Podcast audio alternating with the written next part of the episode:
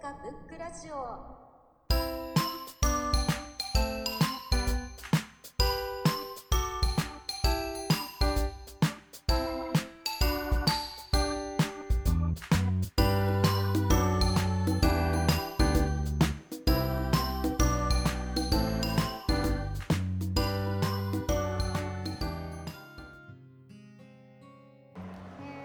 私の大好きな本の一冊を紹介します。えー茨城のり子さんの「あの歳月」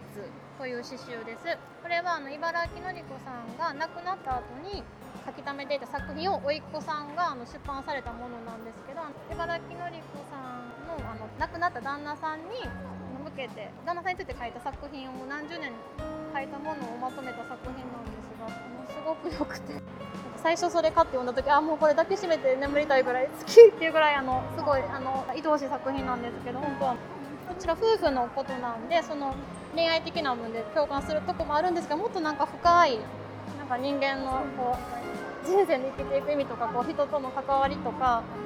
なんかそういうこともなんか、まあ、女性としての生き方から旦那さんとの葛藤からもなんかいろんなことが含まれてるのにこうあの愛の刺繍として結晶化されてるんですごいあの読んでても恋愛以外のこととかいろんな人生のこと自分のこととかいろんなこととつながって思い出されていつも毎回の涙出てくる作品であの言葉もすごい研ぎ澄まされててあのこんな風にあの人間的に成長した女性になりたいなってつも思いますしすごく素敵な夫婦やったんやなと思いますし夫婦が永遠に続いていくようななんかもう亡くなったら終わりっていうそういう今世だけっていうんじゃなくてもっとなんか広い視点を持って描かれたあの夫婦愛の作品なんであのすごくおすすめですし結婚する友達とかおったらプレゼントしたらっていつも思いながらまだその気チャンスないんですがすごくあの素敵な刺繍です。なんかすごいなんやろう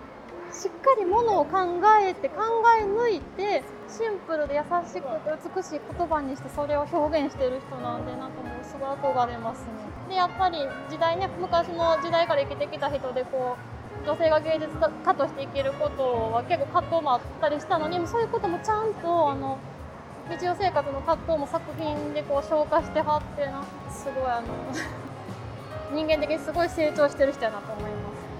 で今ちょうどあのその茨城のり子さんの詩の心を読むっていう本をこれもあの友達に譲ってもらった本なんですけどあのすごいいいです いろんな作品にあの茨城のり子さんがガイドガイドをつけてくれてるって感じなんであの詩の世界がすごい深く味わえるなんか勉強になるしすごいあの感動的な本ですね。